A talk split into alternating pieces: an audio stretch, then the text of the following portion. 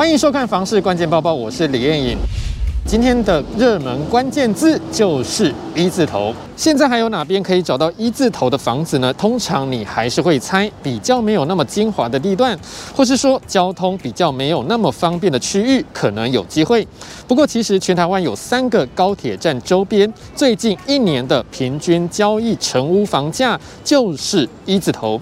永庆房屋根据实价登录资料统计，近一年来全台湾距离每一个高铁站八百公尺范围内的成屋交易，就发现了平均单价最高的高铁站周边还是台北站，最近一年的平均单价达到每坪七十二点三万元，再来是南港站的六十四万元，第三名是板桥站的五十二点一万。这种情况大家应该是不意外。但是桃园站和新竹站的周边均价也都站稳三字头，比起台中站的二十四点三万，左营站的二十三点二万都还要高，就蛮惊人的。专家是解释说，桃园站和新竹站主要是因为比双北市更便宜，不只是吸引双北市的客层，也吸引不少竹科新贵来北漂，然后利用高铁来通勤，导致价量都有冲上来。至于大家好奇的一字头到底位于哪三个高铁站的周边呢？答案就是嘉义站十四点一万，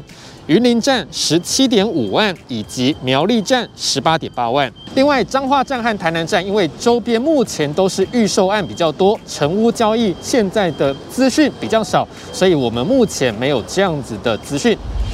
今天的精选新闻来看到打炒房的最新进度。我们都知道，平均地权条例修正案已经在立法院通过一读，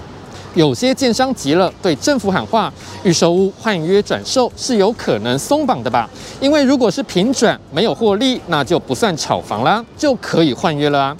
对此，内政部政务次长花敬群说：“没有这件事情，不可能同意这样的做法。”专家说，这表示政府很清楚，就算是平转换约，台面下也可能会有获利，所以目前政府是不可能同意这样子的行为。再来看到这一条新闻，跟很多人都有关系。只要是家里有小孩的，就一定会考虑到学区的问题。有些家长为了小孩学区，选择将户籍迁出，但要注意了，如果把全家人都迁走，就会导致税率从自用住宅用地的税率变成一般用地的税率，造成地价税暴增四倍。桃园市税务局就解释了，依照土地税法，户籍全部迁出，虽然还是住在那边，但是已经不符合自用住宅的用地条件。如果想要改回原本的税率，也是可以的，那就要重新迁回户籍，并且重新申请。那么经过主管机关核可之后，就可以改回原本的税率。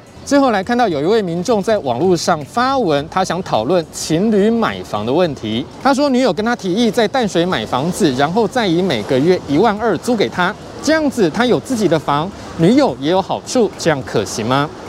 房市专家陈秉成就认为，情侣买房因为双方未婚，又不适用同治专法，不如夫妻具有赠与节税的效益。而且出租又不是自用，部分税额负担也可能增加，所以他就建议了情侣买房最好还是保守一点比较好。